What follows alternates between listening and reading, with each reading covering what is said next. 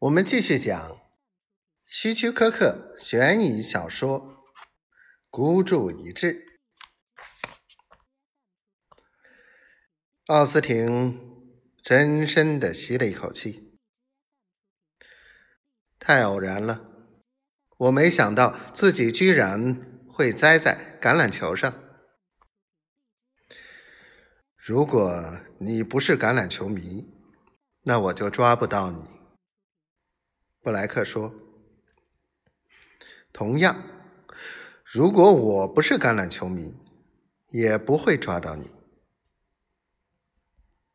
奥斯汀耸耸肩，说道：“我真应该请你跟我一起绑架，肯定会更成功的。”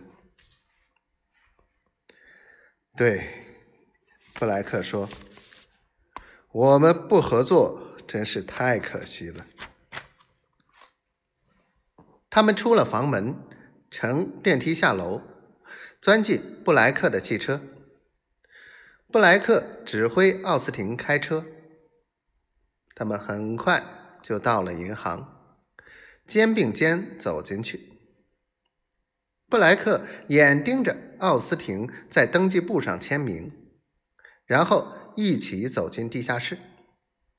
看着奥斯汀和银行职员打开保险盒，接下来没有银行职员什么事，他走开了。布莱克贪婪着看着奥斯汀把盒子抽出来，掏出一叠叠厚厚的钞票，然后接过奥斯汀递来的钞票，放进从公寓带来的手提包中，就是。奥斯汀取赎金时拿的那个，然后他们锁好保险盒，又一起并肩走出了银行，回到车里。事情进展的如此顺利，可是布莱克却奇怪，他们两人现在都在止不住冒汗。回公寓吧，他说。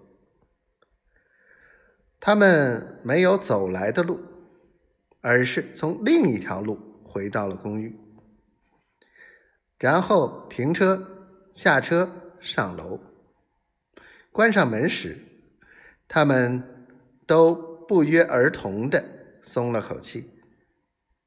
此时，他们又变为危难中的伙伴，而不是对手了。好了。成功了，奥斯汀说：“你现在仍然愿意和我平分吗？”“当然。”布莱克说。